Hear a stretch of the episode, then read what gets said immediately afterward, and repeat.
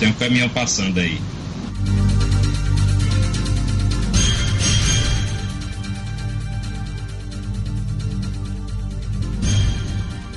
Bom dia, Natal. Bom dia, Rio Grande do Norte. Bom dia, Brasil.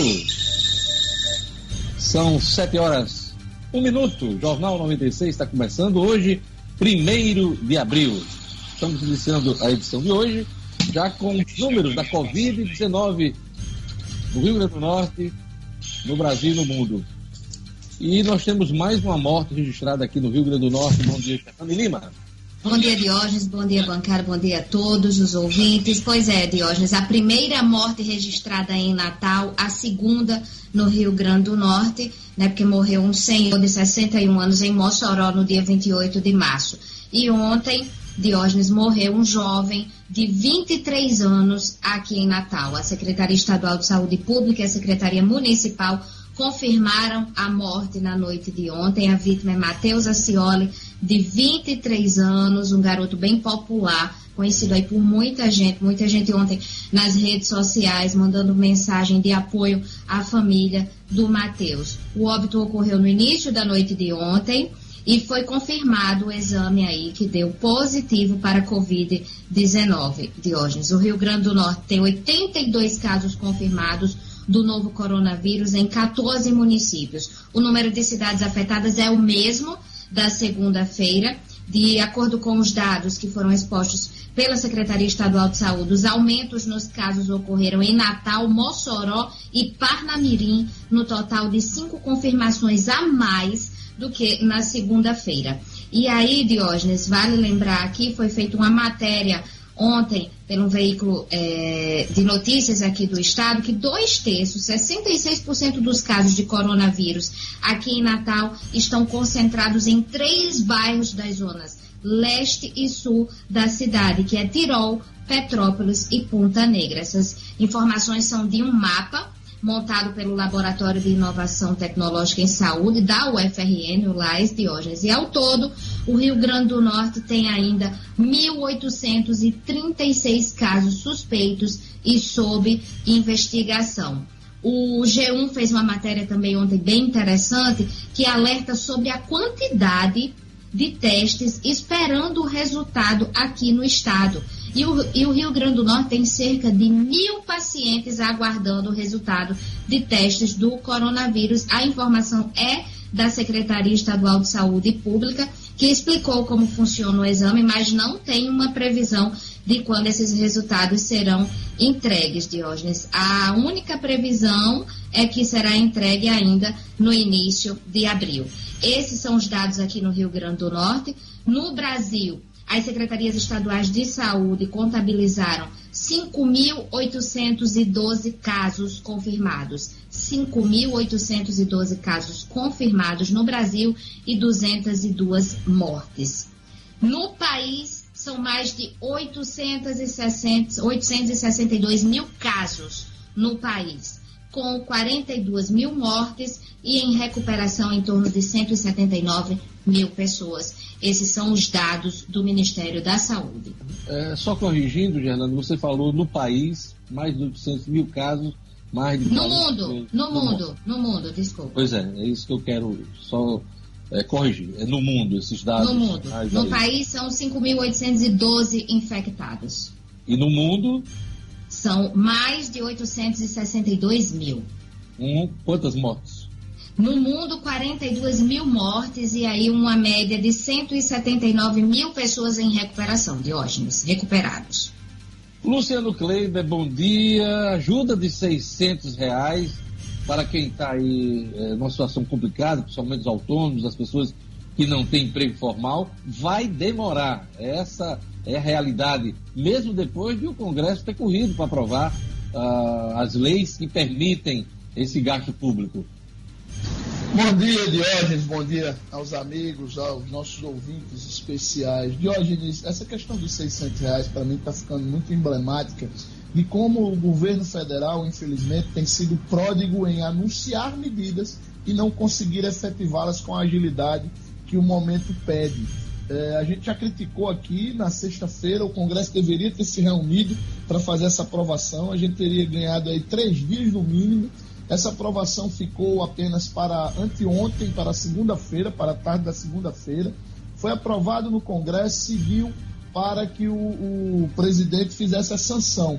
Ele ainda não sancionou, Diógenes, e, e alega que precisam, é, precisa haver alguns vetos e algumas coisas foram alteradas no Congresso entre elas a questão do aumento do teto, aliás, do piso para as pessoas receberem as que têm o BPC, aquele, aquele benefício de prestação continuada, que era de meio salário mínimo por pessoa, o Congresso elevou para, aliás, era de 0,25 do salário mínimo, o Congresso aumentou para meio salário mínimo e alguns outros detalhes. O fato, Diogenes, é que o Onyx Lorenzoni ontem deu duas datas ao longo do dia no mínimo, para que esse dinheiro comece a chegar. A primeira foi desesperadora, 16 de abril.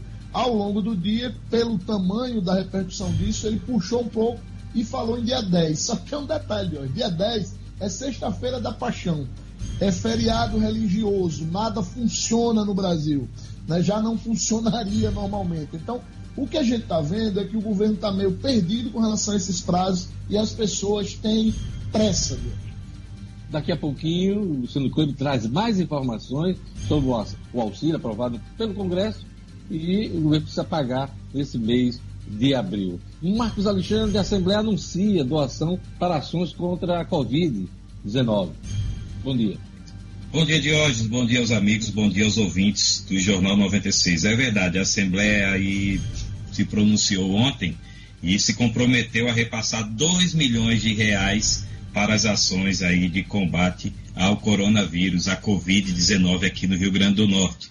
Né? Na verdade, dois, exatamente 2 milhões e 90 mil reais que seria, seriam usados aí para implantação de leitos de UTI no hospital da Polícia, da Polícia Militar, desculpe, o hospital da Polícia Militar. Então, são recursos aí importantes né, que vão servir também para aquisição de equipamentos e de, os chamados EPIs, né, os equipamentos de proteção individual tão caros e tão necessários aí aos profissionais de saúde, são recursos bem-vindos aí que estão sendo oferecidos pelo Legislativo Estadual na luta aí da crise do, do coronavírus. Esporte. Governo chinês descarta o reinício imediato das competições esportivas. Bom dia, Edmo Sinedino. Bom dia, Diógenes. Bom dia, ouvinte 96. Apesar né, do, da situação da China começar a ficar dentro do controle, o governo chinês Diógenes, descartou, descartou qualquer reinício de competições esportivas com medo de que essa reabertura, esse reinício, possa causar novamente um surto da doença que eles estão combatendo ainda, Diógenes.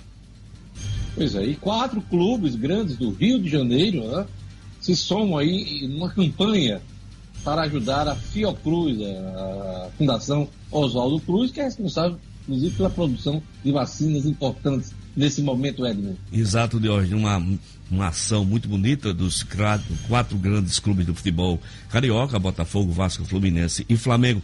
Eles criaram essa campanha de hoje o torcedor entra no site futebol vezes futebol x covid19.com.br, faz a sua doação. Todo dinheiro angariado será revertido é, para que a Fiocruz, a Fiocruz, Fundação Oswaldo Cruz, possa, né, ação da, produ da produção de kits para o atendimento a casos mais graves do coronavírus. Parabéns aos clubes cariocas, parabéns pela, parabéns pela iniciativa, Diógenes. Queria mandar um abraço para o Adriano Vieira, do Barro Vermelho, que faz aniversário hoje. Um abraço também para a jornalista Rebeca Correia, que também faz aniversário hoje. E um abraço para a turma que está acompanhando o Jornal 96 pelo Facebook, Dário Martins, eu queria mandar um abraço para Francisca Neves também, um abraço para o Edson Luiz Rodrigues, um abraço para o Manuel Gomes, Sueli Teixeira sempre na escuta, e também para o Reginaldo Berdusco, essa turma que já acompanha o Jornal 96. Gerlane Lima, YouTube, quem é que está acompanhando? Rodrigues Oliveira, Carlos Magno, Wellington Bernardo, o Dário ABC, o Luiz Gonzaga Lopes Júnior, Arthur Vilar, o Carlos Magno também aqui acompanhando, já falei, acompanhando o jornal pelo YouTube, Diógenes. E bom dia, Lugo. Bom dia, Diógenes. Acompanhando o Jornal 96 pelo WhatsApp, dá o número do WhatsApp e também o número da Rádio 96 para o ouvinte interagir com a gente. Exatamente, Diógenes. Bom dia para você, para todos os colegas, a todos os ouvintes do Jornal 96. O nosso número que é o 99210 9696. Esse é o WhatsApp, 99210 9696. Pelo telefone, a nossa central 4005 9696. 4005 9696. Meus amigos, é uma coisa que está caindo em desuso, né? Antigamente, quando dava primeiro de abril, não dava nem bom dia, já contava uma mentira para brincar. A, a, a, vida anda tão dura, né? Não dá nem mais para a gente ficar brincando. Mas hoje é dia primeiro de abril, dia da mentira e também dia da abolição das, da escravidão dos índios. Dia da abolição da escravidão dos índios. Sabia que nem tinha essa data, não. Dia da Jorges. abolição dos escravos. Diga, Marcos. Já tem tanta fake news todo dia que desmoralizou o primeiro de abril. Pois é, é verdade. Você contou alguma mentirinha hoje, Marcos? Não, graças a Deus não costumo usar esse expediente não, de hoje. Luciano, não. Ei, já mentiu, hein? Não, mas não costumo usar, Diogo. A frase que eu disse é que eu não costumo usar. Pois não usei. Mas quando é aquela mentirinha boa. Você, Luciano? Não, não, ainda não, porque eu acordei sozinho, não tive tempo ainda nem de contar nenhuma mentirinha, não, Diogo. nem mentiu pra si mesmo. E você, não. Não, mentira, nem que seja pra cachorrinha. Não deu tempo ainda não, Diógenes. Pois e é, você vamos já mais- contou aí alguma mentira? Ei? Já contou alguma mentira você? Não, não. Antes do programa eu ouvi umas duas, mas tudo bem. Vamos lá, vamos a mais destaques da edição de hoje.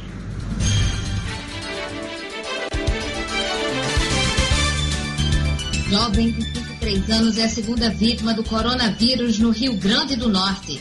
Ministro do Supremo Tribunal Federal proíbe governo de fazer eventuais campanhas contrárias ao isolamento social.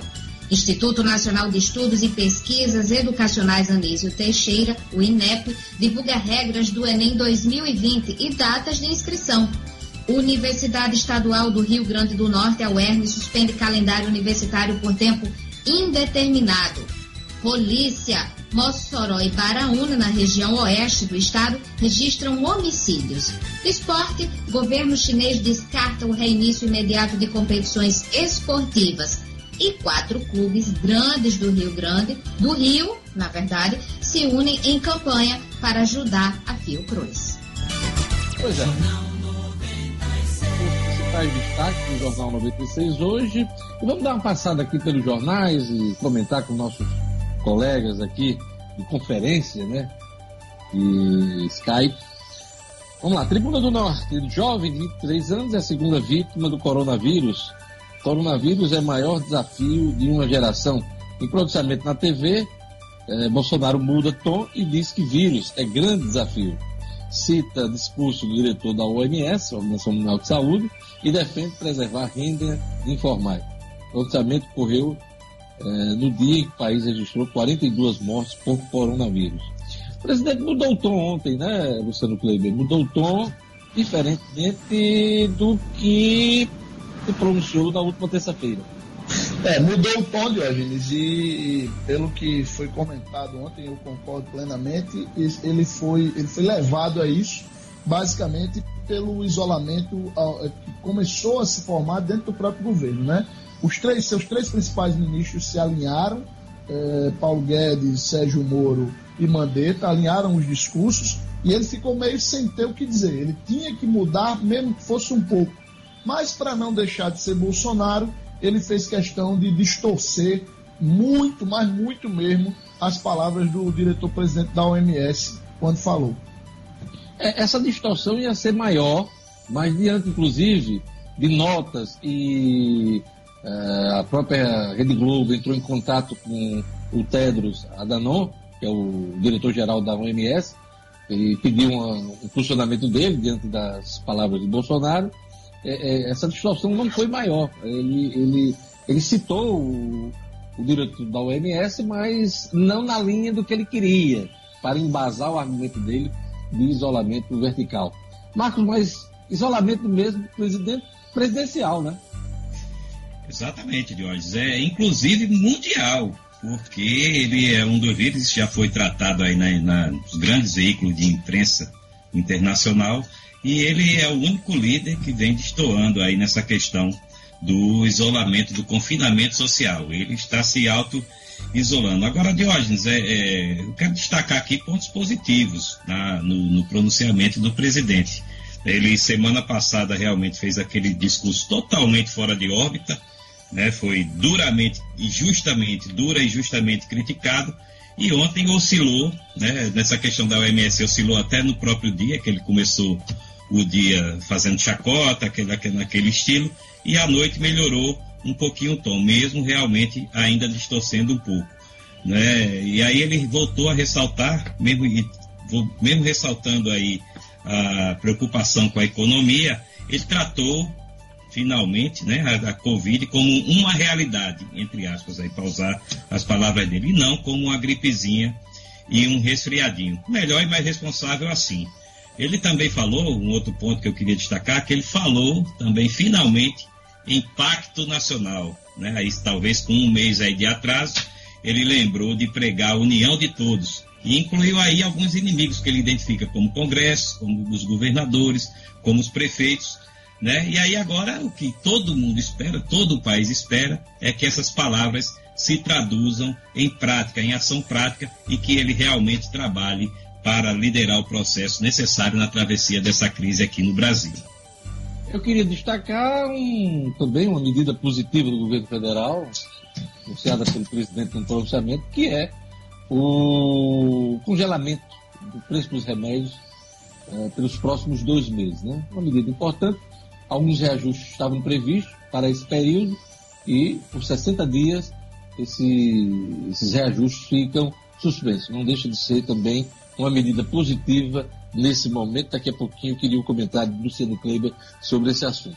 A tribuna também destaca aqui que 759 mil potiguares se enquadram para o Corona Voucher, que a gente ainda não sabe quando vai ser pago. Daqui a pouquinho também Luciano Kleber vai trazer para a gente aqui detalhes sobre esse pagamento. Inclusive, a medida provisória para liberar o dinheiro para micro, pequenas empresas, 40 milhões de reais aí, o pagamento da folha. A expectativa ontem era que esse dinheiro, aliás, que a medida provisória fosse assinada para viabilizar a operação desse dinheiro junto aos bancos. Também não foi assinada. Vou ficar na expectativa para hoje. Folha de São Paulo diz aqui, Bolsonaro muda o tom, fala impacto e desafio de geração. Uh, a Folha também destaca corpos são enterrados com exames pendentes. Também destaque da Folha, com 42 novas mortes, o país tem pior dia de registros, né, Gerlane Lima? Começa a se acentuar aí essa, aquela subida que o, o, o da curva. fala, né? Da Exatamente. Curva, né? A previsão que ele deu, né, Diógenes, que esse mês de abril será o pior para o Brasil, por isso que ele tem reforçado tanto essa questão de ficar em casa, realmente tem defendido tanto esse isolamento social. O ministro, né? O, ministro, o ministro agora com o apoio, como ressaltou o Luciano Kleber, o apoio do ministro Sérgio Moro e também do ministro Paulo Guedes, que como Paulo cidadão Guedes. disse que prefere ficar em casa. Olha, ante a crise, presidente chora e busca apoio militar. É o que relata a, a Folha hoje. Jair Bolsonaro tem demonstrado fragilidade emocional na crise e buscado refúgio no setor militar devido à falta de apoio interno por ministros do governo. Em ao menos uma ocasião recente, chorou ante interlocutores do Palácio do Planalto. Ontem ele falou em Dia da Liberdade, sobre os 56 anos do golpe militar de 64. O destaque é, da Folha de São Paulo. Alegação falsa de cura faz Facebook derrubar vídeo.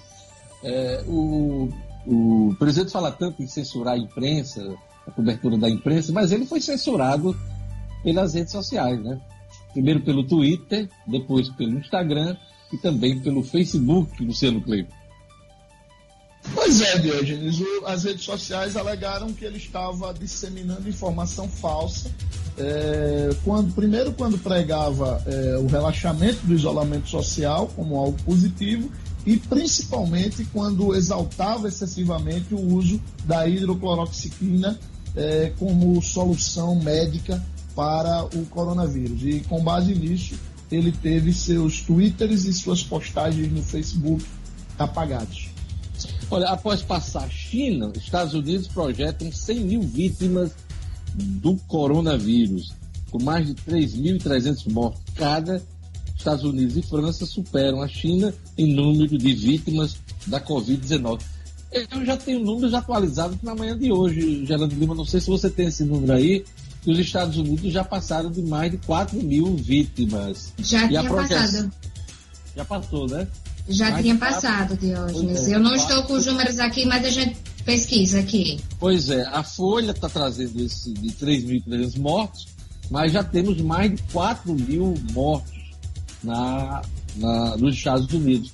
E a projeção lá, com todas as medidas do governo, é de mais de 200 mil mortos. É com esses números que o presidente Donald Trump trabalha. Por isso que ele mudou totalmente a linha que ele vinha, né? De negar a gravidade deste esta doença aí que tem matado muita gente, não só idosos, viu? Matado jovens pelo mundo afora. A Folha de São Paulo, esses foram os destaques. O Estado de São Paulo, metade dos brasileiros já vivem em cidades com coronavírus.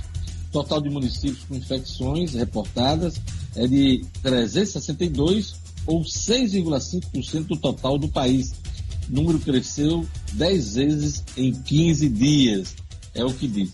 Na TV, diz aqui o Estado de São Paulo, Bolsonaro muda o tom e fala em união Reajuste de remédios é adiado por 60 dias, os destaques do Estado de São Paulo. Por último, o jornal O Globo traz aqui na sua manchete principal é, casos é, no país tem alta recorde, os casos de coronavírus, né? Tem alta recorde e Bolsonaro isolado modera o tom. Também é destaque no Globo, informal, fora de programa social, será último a receber 600 reais até para chamar o comentário de Luciano Kleber sobre esse assunto, para a gente esgotar esse assunto.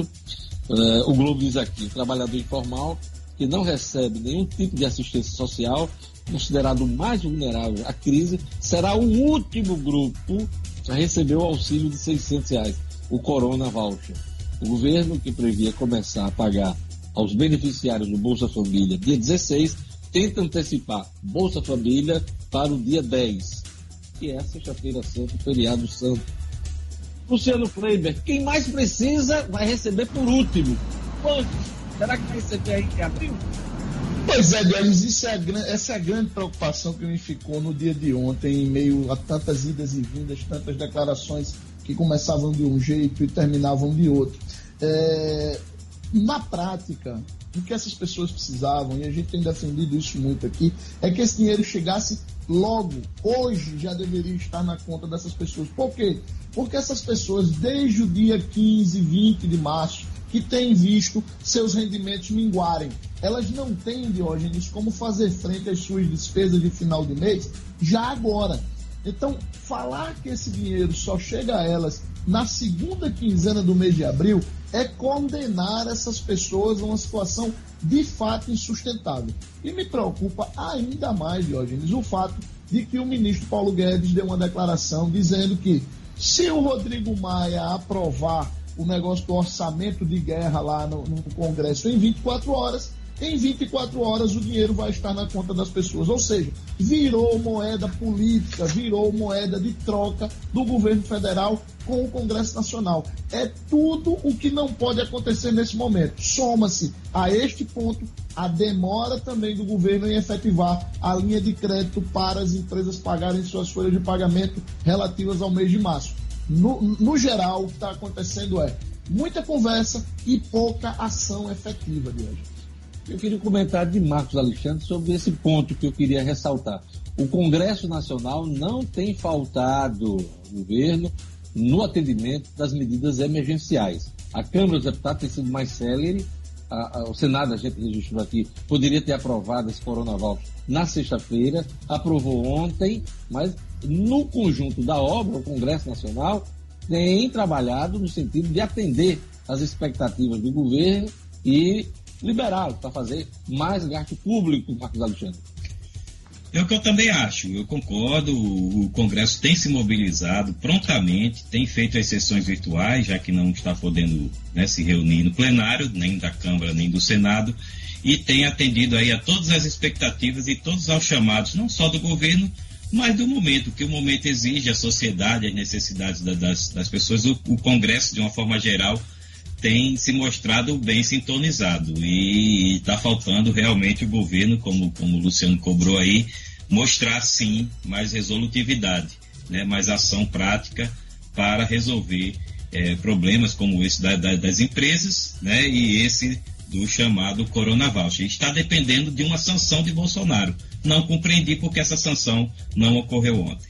Aliás, duas coisas que estão faltando, né? A sanção em relação ao auxílio de 600 reais e a medida provisória que libera os recursos para o pagamento da folha de pequenas empresas, de micro e pequenas empresas. A medida provisória também ficou faltando ontem, Luciano Kleber. Pois é, Dionísio, é o que eu também já, já comecei a comentar, né? São 40 bilhões de reais, numa taxa de juros extremamente convidativa, de, que é a taxa Selic, né? De 3,75% ao ano, seis meses de carência, até 30 meses para pagar, e sim daria um grande alívio ao caixa das empresas. E tem um outro detalhe: esses recursos não iriam para as empresas, eles iriam diretamente para a conta dos trabalhadores. Infelizmente, na próxima semana, mais precisamente na segunda-feira, a gente chega no quinto dia útil do mês e não haverá esses recursos disponíveis ainda, pelo que tudo indica, para as empresas usarem-no para pagar os salários relativos a março. Marcos Alexandre, a gente falava que Senado, Câmara tem atendido o governo federal nas medidas emergenciais, mas a gente pode falar o mesmo dos parlamentos aqui no estado do Rio Grande do Norte. Tanto a Assembleia tem é, trabalhado em linha com o pensamento da governadora Fátima Bezerra, como a Câmara Municipal de Natal, que ontem, convocação extraordinária, por teleconferência, aprovou o decreto de calamidade pública do prefeito Álvaro Dias. É verdade, Jorge. É bem lembrado aqui os, os, nossos parlamentos, né, tanto o estadual, que é a Assembleia, quanto o municipal aqui, a Câmara, têm se mostrado também muito atuantes né, em todo esse cenário e toda essa necessidade de, de, de, que a crise está, está demonstrando aí. E ontem, você lembrou bem, a Câmara aprovou a, a proposta da Prefeitura do decreto de calamidade pública, aprovou também a criação dos cargos né, de concursados que foram chamados pelo prefeito Álvaro Dias, faltava é, incluir esses cargos no organograma da prefeitura.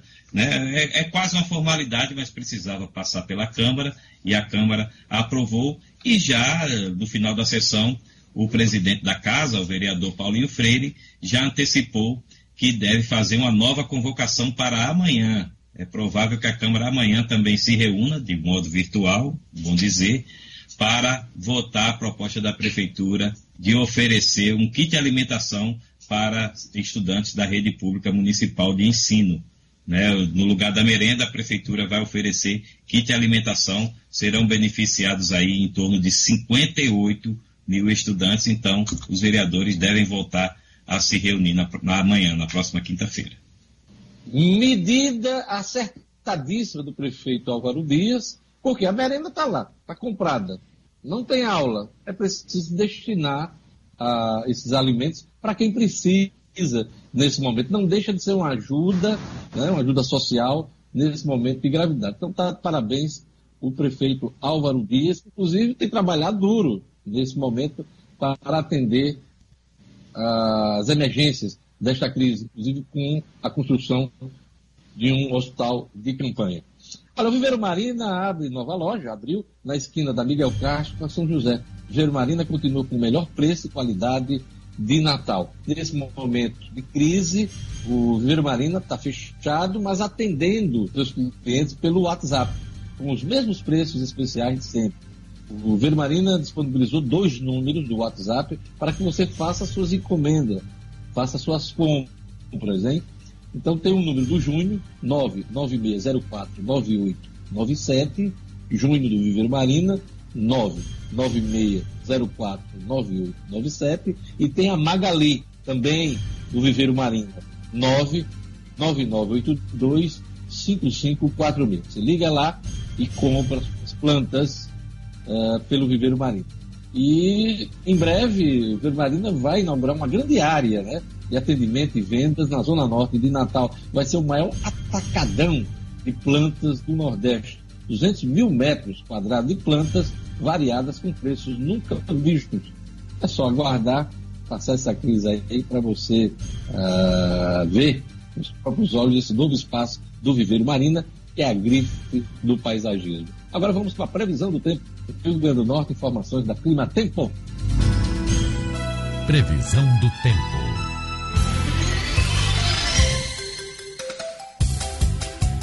Em Natal, a quarta-feira amanheceu com céu claro, mas tem previsão de chuva rápida no final do dia. Mínima de 24 e máxima de 32 graus. Em Mossoró, dia de sol com aumento de nuvens agora pela manhã e previsão de pancadas de chuva à tarde e à noite. Mínima de 24 e máxima de 33 graus. Em Passa e Fica, a previsão é de sol com algumas nuvens. Chove rápido durante o dia e a noite. A mínima na madrugada foi de 25 e a máxima de 34 graus. E em Macau, a quarta-feira de sol e temperatura abafada. Mínima de 25 e máxima de 34 graus. 7 horas e 32 minutos. A gente daqui a pouquinho vai ler a previsão do tempo de novo, porque por conta da internet ficou um pouco congelada aí, cortou um pouco o áudio de Gerlando Guima. Mas daqui a pouquinho a gente lê as informações da previsão do tempo novamente. Meu amigo, minha amiga, a pandemia do coronavírus está mexendo com a vida de todo mundo. Quarentena, isolamento, escolas, lojas, shoppings fechados, não está fácil para ninguém. Em horas difíceis, assim, sempre é bom contar com a ajuda e a confiança de profissionais experientes e capacitados que se importam com a gente. Lembre-se, continue seguindo as recomendações dos órgãos de saúde contra o coronavírus. Fique em casa, evite aglomerações, lave bem as mãos com água e sabão, proteja os idosos. Essa pandemia vai passar, acredite. A Uniodonto segue firme e quer que você siga junto. Acesse hoje mesmo, hoje mesmo a uniodontorn.com.br. É o site, tem uniodontorn.com.br. Escolha o melhor plano para você e sua família. Uniodonto, a maior rede e o melhor plano odontológico do país, odontológico do país. Vamos aqui para a nossa ronda policial. Região Oeste é palco de dois homicídios, um em Mossoró e outro em Baraúna. Os detalhes com Jackson Damasceno. Polícia, com Jackson Damasceno. O da Massa. Oferecimento: Clínica Odontológica Oral Essence. Profissionais capacitados e qualidade extrema. Conheça o Odonto Home Care, o dentista na sua casa. Para pessoas com dificuldade de locomoção, crianças especiais, pacientes acamados ou para você sem tempo de ir ao consultório. Nós acreditamos sim que você merece o melhor. Oral Essence. Telefone WhatsApp 99929 4699. Olá, bom dia a todos que nos acompanham. Pois é, a violência segue sem dar trégua na região oeste do estado. O primeiro crime de morte aconteceu na cidade de Baraúna durante a tarde. A vítima, Francisco Batista Leite Júnior, de 17 anos, foi assassinado a tiros no centro da cidade. Primeiro homicídio de Baraúna esse ano. De acordo com a Polícia Militar, ele já tinha envolvimento com assaltos na cidade. O segundo crime de morte da região oeste aconteceu já no período da noite, em Mossoró, mais uma vez. O, a vítima também tinha 18 anos, identificado como Jackson Bruno Bezerra Felipe. Foi assassinado perto de casa, também a tiros, e saindo da residência quando foi perseguido em, por elementos em um veículo branco. O Jacó, como era conhecido, foi atingido com vários tiros e morreu na hora.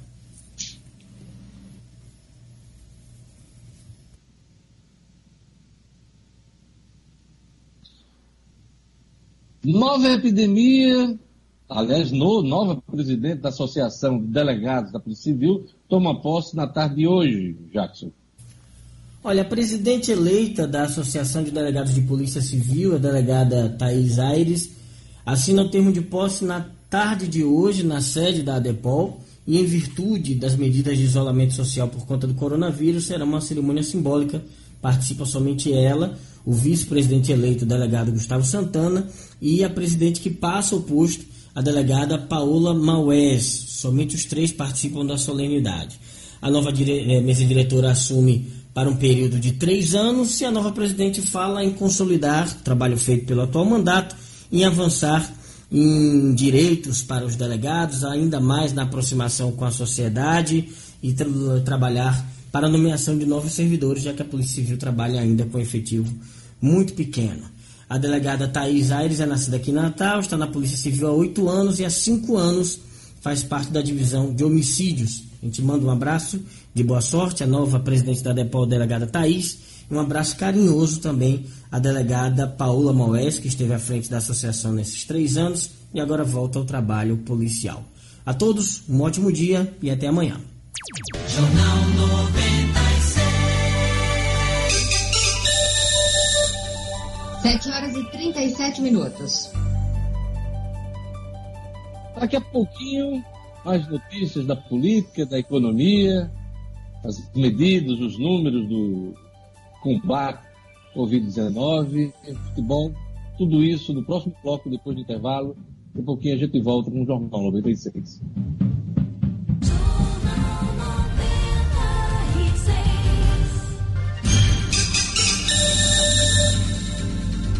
Sete horas e 38 minutos. O pessoal da técnica, a previsão do tempo bem ao ar, mas daqui a pouquinho a gente vai informação em parte. Já choveu muito ontem, vamos ver previsão da impacto chuvas aqui do Rio Grande do Sul. Vou chamar o Edson Cidadino, o Edson vai falar sobre futebol. Globo suspende pagamento de estaduais e clubes cogitam apressar retorno às atividades. Edson Cidadino. Esportes com Edmo Cinedino. É isso, Diógenes. Notícia de ontem, Globo, a Rádio Rede Globo de televisão, anunciou a suspensão do pagamento dos estaduais, alegando que, como os jogos não estão acontecendo, não tem como ela continuar fazendo os pagamentos aos clubes que participam eh, desses campeonatos, por exemplo, Campeonato Baiano, Campeonato Paulista, e também será suspenso o Campeonato Carioca. Diante desse quadro, né, de repente, movimento dos clubes, numa tentativa de começar a se pensar em apressar o retorno dos campeonatos, o que, logicamente, para todos nós e para o Brasil inteiro, será um absurdo, que não dá para pensar em nada de retorno se a China ainda não está autorizando o retorno das suas principais competições, imagine o Brasil, que a situação só tende a piorar, infelizmente. Então, essa é uma medida que certamente deverá ser repensada e a gente fica na expectativa. O presidente do Flamengo, Rodolfo Landim, é, diante desse quadro, Diógenes chegou a propor, a falar uh, junto à CBF, para que haja um esticamento do calendário até janeiro de 2021, para que não aconteçam tantos prejuízos. De qualquer forma, o que, o que realmente é, ficou de objetivo é que o Globo, a Globo, suspendeu o pagamento. Quanto à volta do, das competições, a gente espera que não, é claro. O governo chinês descarta o reinício imediato de competições esportivas, mesmo a situação já chegando a uma certa normalidade depois da devastação do, da Covid-19, Edson Exatamente, Diógenes. Veja a grande diferença, né? Mesmo eh, diante da situação, vamos dizer assim, controlada, diante de cenas belíssimas que já testemunhamos, eh, na, imagens de médicos sendo homenageados pelo público, médicos se despedindo das cidades onde, onde aconteceram os, os maiores picos, médicos se despedindo, sendo homenageados, mesmo assim, diante de um pedido dos presidentes de federações, as competições esportivas continuam interrompidas, continuam sem acontecer no território chinês, uma determinação do governo que, claro, que é sempre muito coerente em tudo que faz. E a gente espera que essa lição seja aprendida por aqui, Diógenes. Quatro clubes grandes do Rio de Janeiro se unem, se unem em campanha para ajudar a, a Fiocruz. Flamengo, Vasco, Fluminense e Botafogo? É isso, Diógenes, e o lema é contra o coronavírus é torcida única. O torcedor entra nos sites, eh, nos twitters, enfim, redes sociais dos clubes, eh, tem lá futebol vezes futebol x covid19.com.br. O torcedor se cadastra, diz o valor que pode doar, faz a doação. E essa doação vai ser toda ela né, remetida de hoje para a Fiocruz nas ações como produção de kits para diagnósticos atendimento a pessoas com casos graves e também o apoio no, no, no combate à doença e cuidados aos pacientes já contraídos do corona, já, que já contraíram o coronavírus, Diógenes. Pois é, eu já estou nessa linha de torcida única há muito tempo. Há eu muito passei tempo, do Vasco para o Flamengo, né? Sendo bem recebido, inclusive, pelo Marcos Alexandre. Pelo... Primeiro de abril. Luciano Cleiton. Inclusive, a gente está combinando aí, mesmo virtualmente, assistir algum, algum jogo, né? Todo mundo vestido com a camisa do Flamengo. Obrigado pela recepção. Diógenes, se o cara for assistir a final da Libertadores do ano passado com você, é capaz do River Plate virar. eu queria.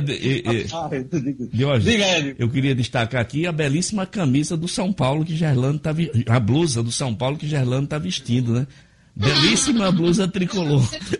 Eu achando que era do Santa Cruz. Era, Pode não, ser. Não, de nenhum, de, de nenhum. Muito elegante. É, Gelane. É, é ela tu... se prepara desde as 4 horas da manhã e sempre entende, né? Muito obrigada. Ela é, ela é dessa torcida única. Marcos Alexandre pela qualidade das camisas, caríssimas, né? Compradas na França, Itália. né? E, Os semana passada. Tem os mais informais, né? Os mais casuais, né? Não, não exagere não, Diógenes. A camisa dele é brasileira mesmo, é Ricardo Almeida. Cidadino, mais alguma coisa na sua agenda esportiva? Só de hoje fazer um registro aqui muito bacana, enquanto Neymar e seus colegas estavam é, preocupados com o BBB, finalmente surgiu um jogador brasileiro fazendo uma bela ação. O Felipe Coutinho fez a doação de dois caminhões, dois com toneladas de alimentos a bairros do Rio de Janeiro, bairro onde ele se criou e bairro onde ele começou a treinar futebol do Vasco da Gama. Parabéns a Felipe Coutinho. Palmas. É, que... Vamos lá, palmas. Palmas. palmas também. Que esse exemplo possa ser seguido. Luciano, palma, Luciano, jogador. Esse que se candidatou a ter nota 10 essa semana, hein? Pode crer. Pode ser dica para essa semana aí. Olha isso, né? Já dando a dica para o voto o, de aprovação dessa semana. Merece, é isso aí. Obrigado, Edmo. Até amanhã. Até amanhã. Um abraço a todos. 7 horas e 45 minutos. Está procurando uma empresa que trabalha com móveis e cadeiras para escritórios? Na Home Office você encontra os mais diversos mix de cadeiras aleatórias e fixas para seu trabalho ou estudo, cadeiras normatizadas e com alto padrão de qualidade. Toda a linha de móveis para escritório planejado você encontra na Home Office preços competitivos e justos. Cadeiras New ISO fixa na cor preta de 122 reais sai por 85 reais à vista em Spencer. Home Office, uma empresa especializada na manutenção e reforma de cadeiras para escritório de todas as marcas e todos os tipos, além de quadros em geral. Todos os serviços são executados com responsabilidade e pontualidade. Satisfação garantida em Home Office fica na Avenida Bernardo Vieira, 2855 Lagoa Seca. Avenida Bernardo Vieira, 2855 Lagoa Seca, em frente ao Colégio Cônigo Monte. Telefone de contato da Home Office 2030 22 25. 2030 22 25. Agora vamos com as informações importantes aqui de Gerlane Lima, nesse, nessa edição de hoje do Jornal 96.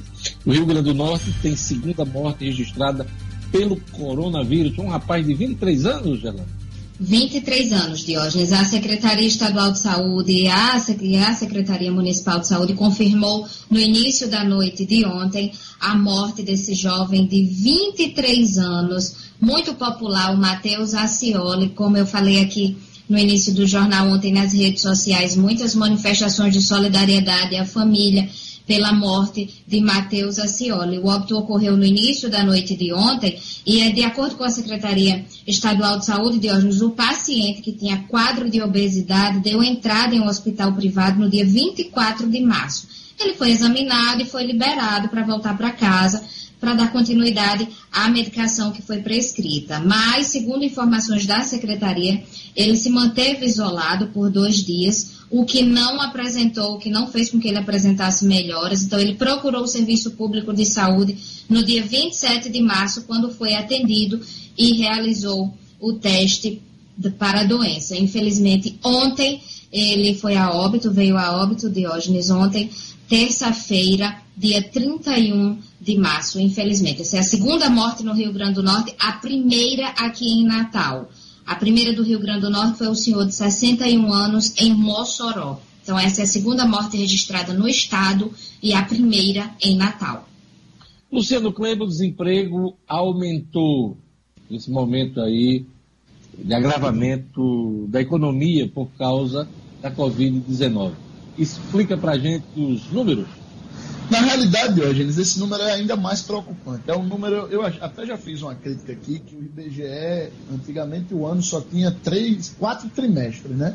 Agora o IBGE criou 12. Ele, ele transformou todo final de mês num fim de trimestre. Ele diz o trimestre encerrado em janeiro, o trimestre encerrado em fevereiro. Eu acho isso meio sem futuro do ponto de vista de base de comparação, porém, o IBGE divulgou ontem os números relativos ao tal trimestre encerrado em fevereiro.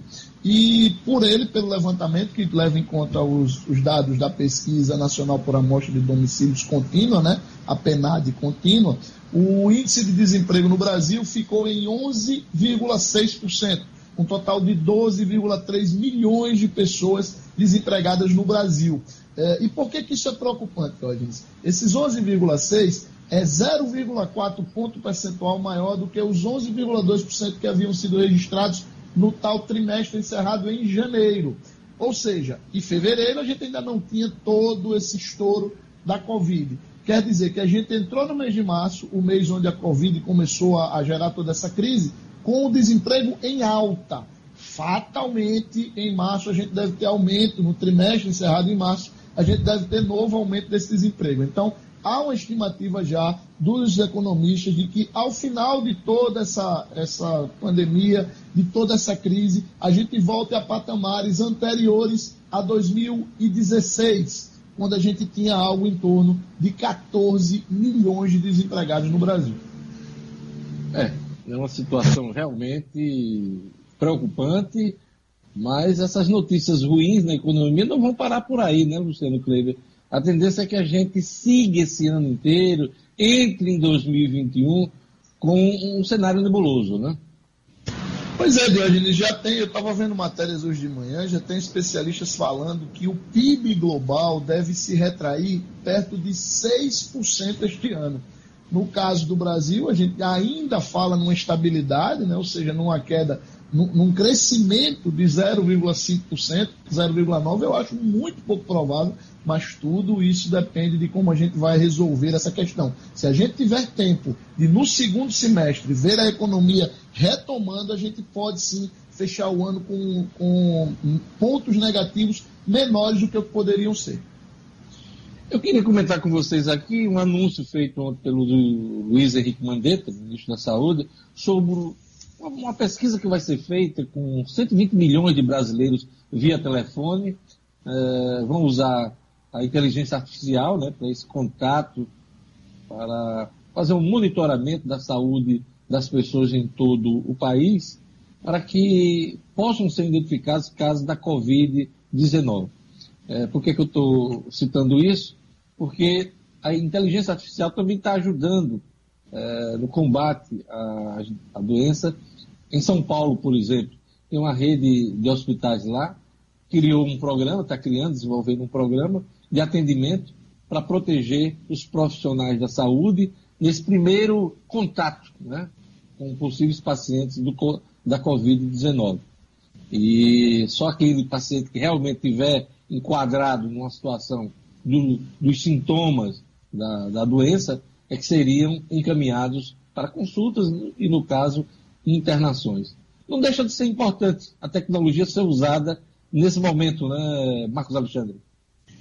Verdade. É, a, até por, por natureza do nosso ofício, né, é, eu considero que informação nunca é demais. Então, é muito louvável essa iniciativa do governo, essa ação, para levantar uma base de dados que possa permitir um melhor combate, uma melhor linha de ação para debelar, um, pelo menos minimizar um pouco essa crise do, do coronavírus. Né? Esperamos que, que seja uma iniciativa que dê bons resultados e que ajudem aí governos, né, governo federal, governos estaduais e municipais a combater um pouco essa doença que vem castigando tanto aqui todo o Brasil e todo o mundo. Pois é, e esse sistema né, de informações, de monitoramento via telefone, é, é um pouco para amenizar a falta de testagem, é, Gerlane Lima. Está faltando teste em todo o Brasil. Não há, o próprio governo admite que não há condições de fazer testes em massa no país inteiro. Está faltando, inclusive, equipamentos para proteger os profissionais. Será feita uma compra para a China agora milionária, né? se eu não me engano, 200 milhões é, de, de, de, de EPIs serão comprados à China para durar apenas um mês. Então, é um momento de estruturar a rede pública de saúde, Gerlando. Pois é, e o próprio ministro fez um alerta para essa questão que a gente compra da China e a China parou, né, Diógenes? A China também está parada. Então, mas assim. Está retomando, está retomando. Está retomando, mas estava parada. Então, essa retomada ainda é um pouco lenta em relação ao que se produzia antes. Então, isso também deve ser levado em consideração. Faltam testes, os resultados são demorados, então é preciso também chamar atenção para isso. O ministro do STF proíbe governo de fazer eventuais campanhas contrárias ao isolamento social. O'Hara Oliveira. Estúdio Cidadão, com O'Hara Oliveira. Bom dia a todos. O ministro Luiz Roberto Barroso, do Supremo Tribunal Federal, decidiu pela proibição de eventuais novas campanhas de publicidade do governo federal que não estejam alinhadas com as recomendações do Ministério da Saúde para o combate ao novo coronavírus. Em decisão liminar, isto é, em uma decisão provisória, o ministro atendeu a dois pedidos um do Partido Rede Sustentabilidade e outro da Confederação Nacional dos Trabalhadores Metalúrgicos, apresentados esta semana. No voto, o ministro afirmou o deferimento da cautelar para vedar a produção e circulação por qualquer meio de qualquer campanha que pregue o Brasil não pode parar ou que sugira que a população deve retornar às suas atividades plenas ou ainda que expresse que a pandemia constitui evento que diminuta a gravidade para a saúde e a vida da população. Barroso ainda determinou a sustação da contratação de qualquer campanha publicitária destinada a essa finalidade. As ações julgadas apontavam que a campanha O Brasil Não Pode Parar desrespeita as regras previstas para a publicidade institucional, que deve ser educativa e voltada para a orientação da população afirmaram também que a elaboração do material foi feita a partir de um contrato firmado sem licitação entre o governo e uma empresa de comunicação no valor de 4,8 milhões de reais. Já havia uma decisão também do último sábado da juíza Laura Cavalho, da Justiça Federal do Rio de Janeiro, que também proibiu o governo federal de veicular por qualquer meio peças de propaganda da campanha O Brasil Não Pode Parar. A Secretaria de Comunicação Social da Presidência da República chegou a se pronunciar e negou a existência dessa campanha. De acordo com a pasta, um vídeo foi produzido em caráter experimental para possível uso nas redes sociais, mas que a campanha não chegou a ser aprovada. Porém, o vídeo foi divulgado em redes sociais por parlamentares governistas e sugeria a retomada das atividades econômicas paralisadas pela crise do coronavírus. O'Hara Oliveira, para o Jornal 96. Jornal 96. 7 horas e 56 minutos. No Cicobi, maior sistema cooperativo do Brasil, a tarifa sobre o limite do cheque especial vai continuar zerada. Com a nova regra, as instituições financeiras podem cobrar 0,25% de tarifa sobre o limite do cheque especial acima de 500 reais. Isso nas outras instituições, porque o Cicobi não vai aderir a essa regra. Usando ou não o cheque especial, sua tarifa continua zerada no Cicobi, porque usar o serviço de forma justa faz parte dos valores do Cicobi. Entre em contato com a agência do Cicobi, no edifício Portugal Center, em Natal, e fale com o gerente Denivaldo. Ele vai explicar as vantagens de ser mais um cooperado Cicobi.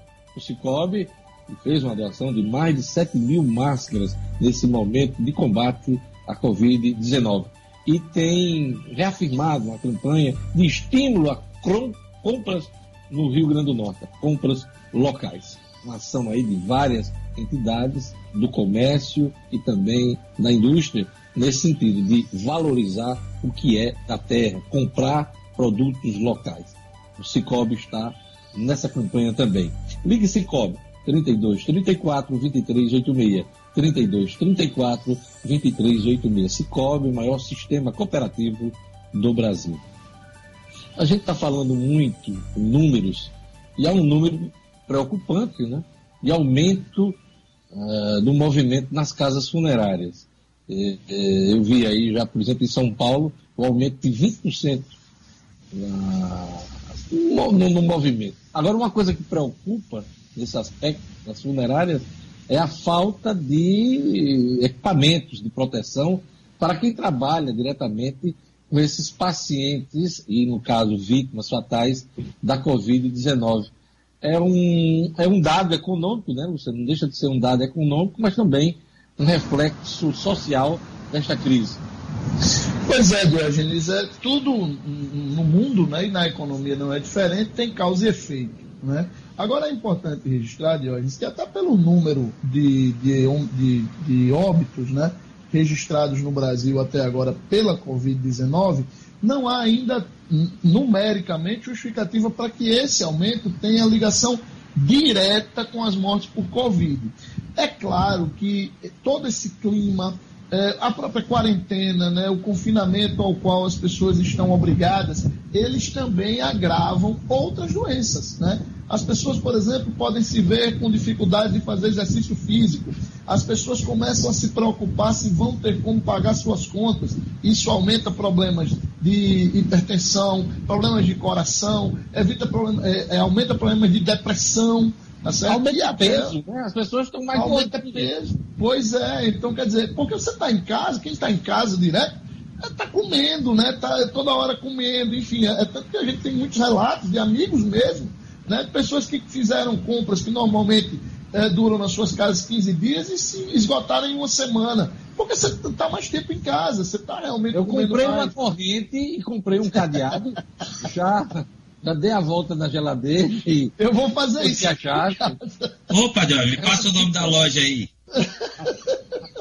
Eu comprei antes do, do comércio. Eu vou ter que fazer uma isso. Uma corrente também. e um cadeado grande, né? Eu tenho um filho de 10 anos de idade, meu amigo, que 90% do tempo dele é dentro da cozinha. Olha, um assunto sério também nesse momento, o Ministério da Mulher, da Família e dos Direitos Humanos registra mais de 1.800 denúncias de violência doméstica no mês de março. E aí, um reflexo negativo também desse isolamento, esse confinamento, combate ao coronavírus gerlandinense. É, Diógenes, a média diária entre os dias 1 e 16 de março foi de 3.045 ligações recebidas e 829 denúncias registradas, contra 3.303 ligações recebidas e 978 denúncias registradas entre os dias 17 e 25 deste mês. É um aumento de quase 9% no número de ligações aí para o canal que recebe denúncias de violência contra a mulher só nesse mês de março. Olha só que dado preocupante, Diógenes. Essa violência contra a mulher, que é uma das principais frentes de atuação do Ministério Público aqui do Estado, principalmente por meio do núcleo de trabalho aí de apoio à mulher vítima da violência. É um número preocupante, é relacionado também, é um reflexo desse isolamento social, né? As pessoas brincam nas redes sociais falando em divórcio, falando em separação, nas brigas entre casais que não se aturam,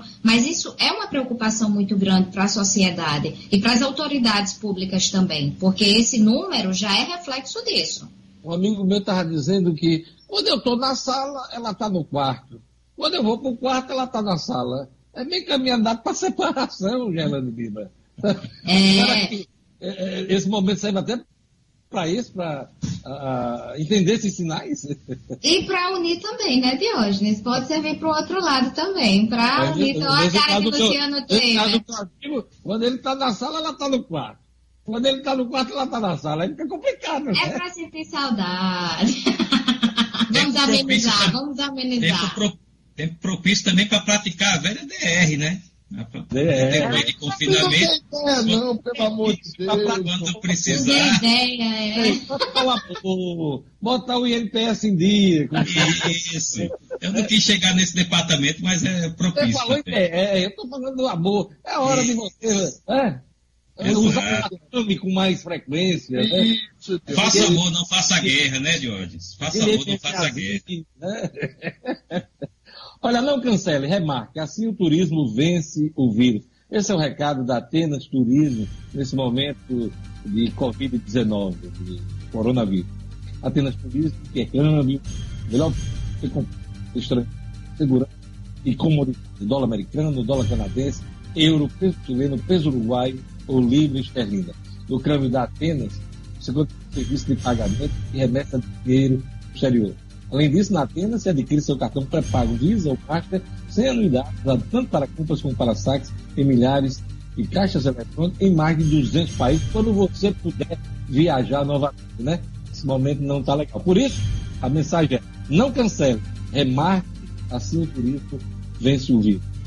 Telefone da Atena 3221 2626. 3221 26 E agora nós vamos para número Covid-19 no Rio Grande do Norte, Brasil e no mundo. Gerlane Lima. Isso mesmo, Diógenes. Aqui no Rio Grande do Norte são 82 casos, número confirmado, 82 casos e duas mortes.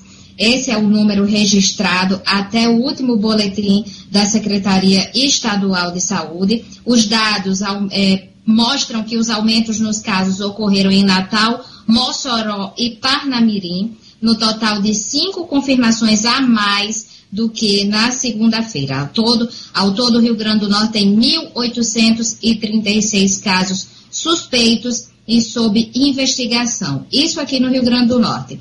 No Brasil, as secretarias estaduais contabilizam 5.812 infectados e 202 mortes. Esse é o número no Brasil. No mundo, são mais de 862 mil casos e 42 mil mortes. Você chamou a atenção para os Estados Unidos, Diógenes, que ultrapassava aí o, o, o número, mais de 4 mil mortes, são 4.076 mortes nos Estados Unidos contra 2.010 no sábado. Olha só que aumento entre o sábado e esta madrugada da quarta-feira. E a projeção no pico da doença nos Estados Unidos, segundo os, os cientistas, os pesquisadores e quem está acompanhando essa crise lá, é de que podem ocorrer mais de 3 mil mortes por dia no auge dessa crise. E esse dado é que assustou o presidente norte-americano Donald Trump. Mais de 3 mil. Isso quer dizer um 11 de setembro por dia. Por dia um 11 de setembro por dia. Diante desse dado, o presidente mudou toda a sua postura, toda a postura do presidente norte-americano. Gerlane Lima, conclua. É isso, Dior. Esses são os números. Aqui em Natal são 231 casos descartados, 605 casos suspeitos, 47 confirmados e um óbito aqui em Natal. Esses são os números do último boletim. Marcos Alexandre, o isolamento presidencial que Jair Bolsonaro se autoimpôs nas últimas semanas fez com que ele recuasse no pronunciamento de ontem, porque ontem é, ele baixou o tom, mas a gente pode considerar que houve um recuo. E, segundo a imprensa hoje, muitos recados por parte dos outros poderes. É, Bolsonaro hoje que tem pedidos de impeachment para ele é, no Congresso Nacional. Há uma notícia crime hoje na Procuradoria-Geral da República, em análise. e essa reação, esse isolamento que ele sofre. Tudo isso chegou para ele nesses últimos dias. É tanto que o estado emocional dele não tem sido dos melhores. Uh, isso bateu forte e fez com que o presidente recuasse, Marcos? Acho que contribuiu sim, né? Até Bolsonaro tem condições de ver alguns limites, né? Que não podem ser ultrapassados.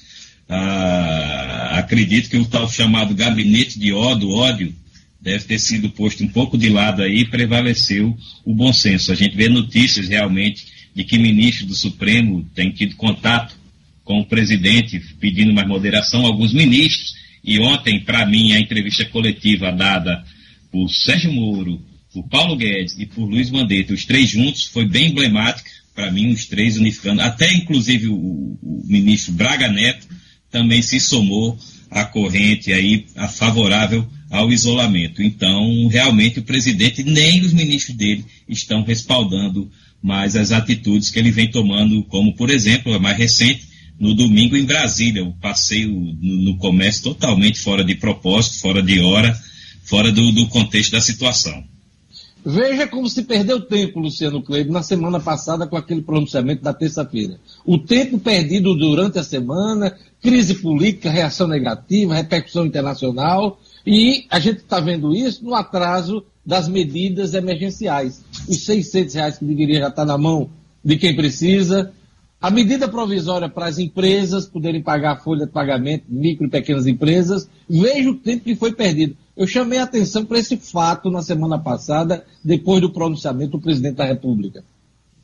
Pois é, Diógenes, isso até termina sendo, é, paradoxalmente, mais irritante ainda, porque o governo parece saber o que fazer, como agir e onde agir. O problema é a operacionalização disso. O governo tem perdido muito tempo em discussões é, sem nenhum fundamento, em posicionamentos que a gente muitas vezes percebe que são mais por picuinha pessoal do presidente do que por qualquer convicção mesmo. E com isso, as pessoas vão perdendo tempo, as pessoas vão levando mais tempo para serem socorridas. Que essa, se tem, tem duas é, máximas que são unanimidade mundialmente. A primeira é que o isolamento social é fundamental. E a segunda é que o Estado precisa agir para socorrer as pessoas nesse momento. No Brasil, a gente está perdendo muito tempo para fazer isso. Eu quero crer que a postura do presidente da República seja a que a gente viu ontem no pronunciamento em cadeia de Rai TV. Eu espero. Mas pelo histórico de Bolsonaro, ele vai para um lado, depois vai para outro e não mantém uma estabilidade. Quando essa crise passar, essa reação negativa, ele volta a cometer os excessos e, ah, é o jeitão dele, é o presidente corajoso, é aquela coisa que a gente tem, tem acompanhado ao longo dessas últimas semanas. Eu quero apostar, quero crer que essa nova postura adotada dele ontem seja a, a, a postura que prevaleça até o final dessa crise. Por quê? A reação, repito, foi forte. Inclusive, ele sendo derrubado, sendo censurado pelas redes sociais. Essa é que é a verdade.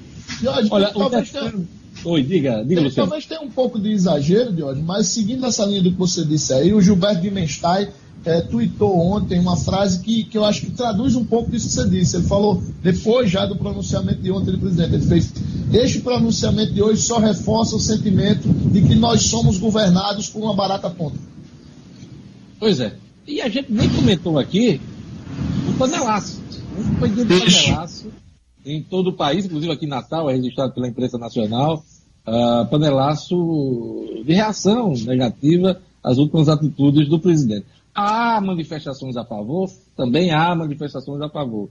O presidente tem aí hoje, as pesquisas apontam, um apoio aí de 30% uh, eh, nesse país. Não é uma coisa a ser desconsiderada, viu, Luciano Kleiber? Um apoio desse coloca ele no segundo turno de qualquer eleição. Mas é preciso considerar também a opinião de 70% de quem está do outro lado, é, inclusive reprovando algumas das atitudes dele nas últimas semanas. Gelane, Detran disponibiliza documento do veículo digital? É, a gente já falou aqui no Jornal 96 que o Rio Grande do Norte era um dos estados que não tinha o documento digital. Mas, Diógenes, em uma parceria com o Serviço Federal de Processamento de Dados e também o Departamento Nacional de Trânsito, o DETRAN vai lançar amanhã, quinta-feira, a versão eletrônica do documento. Esse certificado está disponível juntamente à CNH Digital no aplicativo Carteira Digital de Trânsito, que reúne os dois documentos de porte obrigatório no trânsito. Então, assim como a CNH, a versão eletrônica do documento do carro traz todas as informações do documento impresso e tem a mesma validade jurídica também do documento físico. Para ter o documento digital, Diógenes, o proprietário tem que ter pago o licenciamento anual do veículo, IPVA, DPVAT e também a taxa dos bombeiros. Esse acesso é possível adicionando o documento após o download do aplicativo CDT, que é Carteira Digital de Trânsito. Está disponível no Google, no Google Play, no App Store, então é só baixar o aplicativo.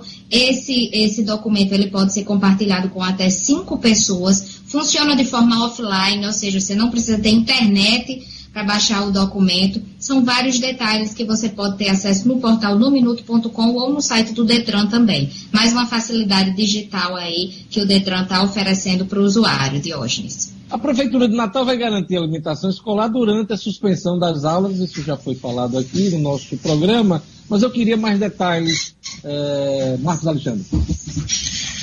Olha, Diógenes, é, o prefeito Álvaro Dias já anunciou e já enviou para a Câmara um projeto de lei para regulamentar isso aí.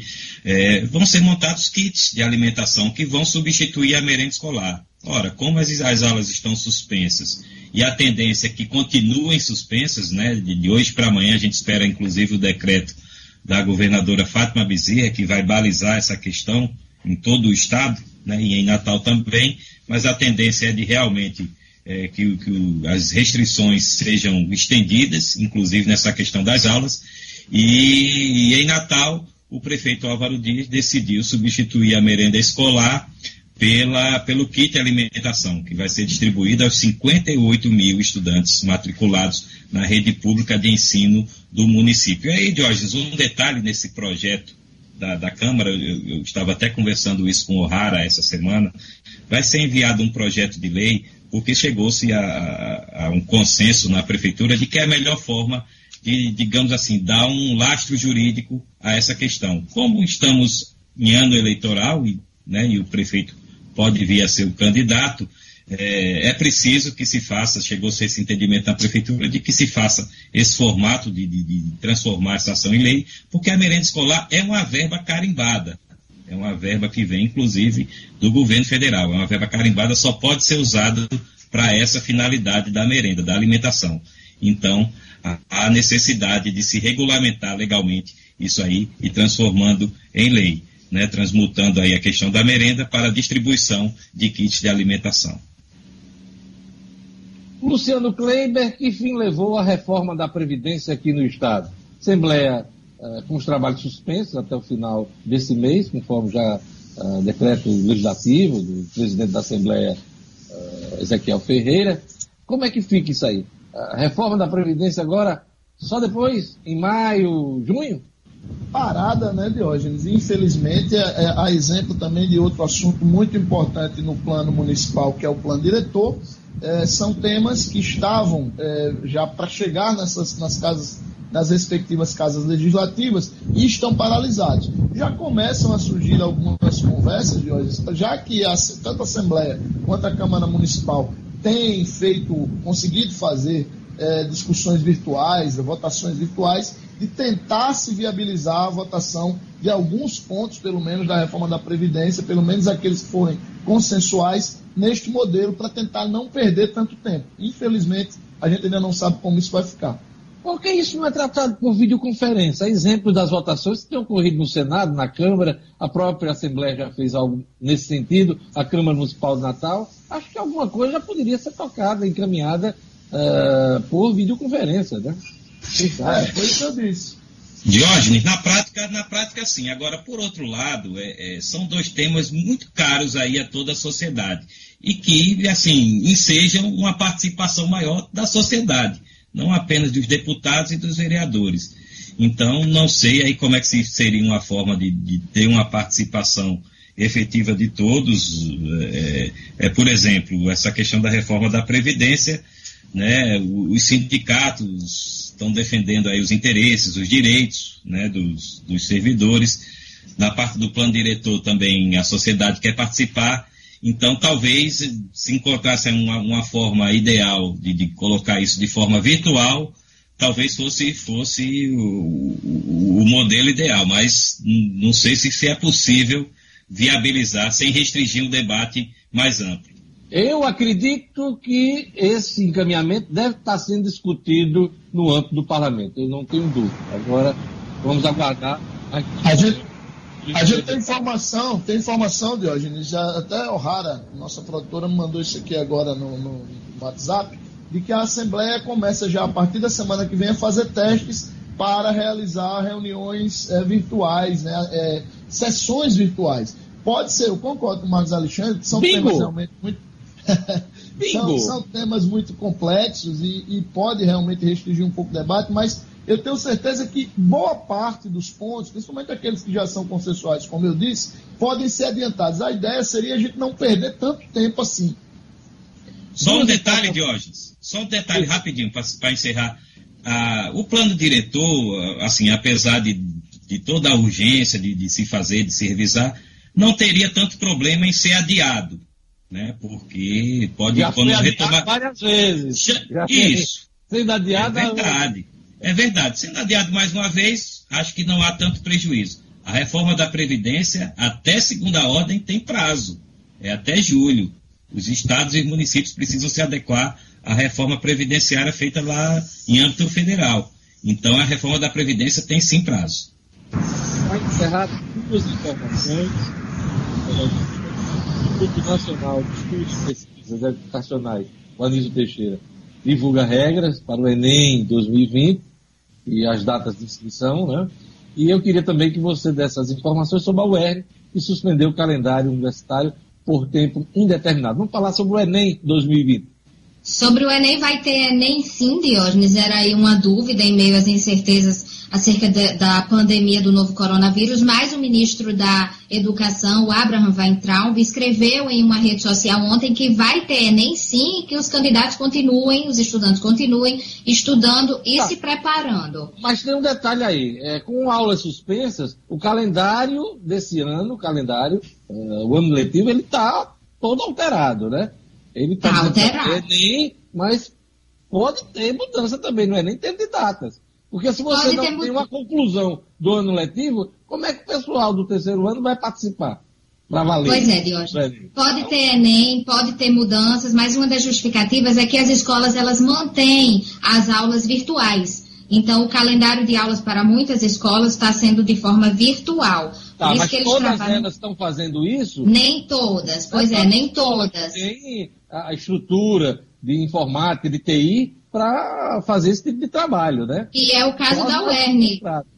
Que é o caso da UERN, inclusive, que a gente fala daqui a pouquinho, né? Mas a UERN já é uma universidade, enfim. Mas o ministro da Educação disse que está mantido, que vai ter Enem, que as inscrições ocorrem de 11 a 22 de maio, inclusive, próximo mês, Diógenes. E essa será a primeira vez que o Enem vai ser aplicado em uma versão digital. A adesão dos candidatos vai ser opcional no ato da inscrição até um total de 100 mil participantes. Essa é a previsão. O edital também mantém a data de aplicação da prova impressa, divulgada anteriormente, que é 1 e 8 de novembro.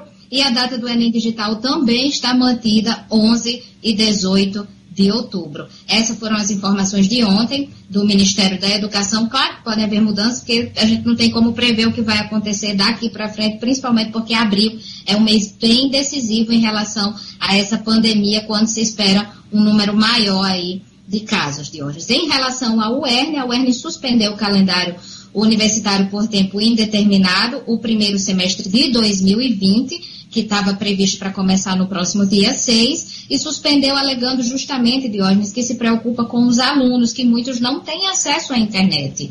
Muitos têm dificuldade de acessar a internet para ter acesso às aulas. Então, essa, essa foi a justificativa da UERN, uma videoconferência realizada ontem. Por enquanto, o calendário está suspenso por tempo indeterminado. Eu queria agradecer a todos, agradecer a Gerlane Lima, agradecer a Luciano Kleiber, agradecer a Marcos Alexandre, Lugo Dias, Edson, Nedino, O'Hara Oliveira, Kleber, Tom Araújo, a turma toda da 96 FM. Jornal 96 vai ficando por aqui. Vem aí Padre Francisco Fernandes com o Fé na Vida. Eu volto amanhã com o Jornal 96. Tchau, tchau, até amanhã. Até amanhã.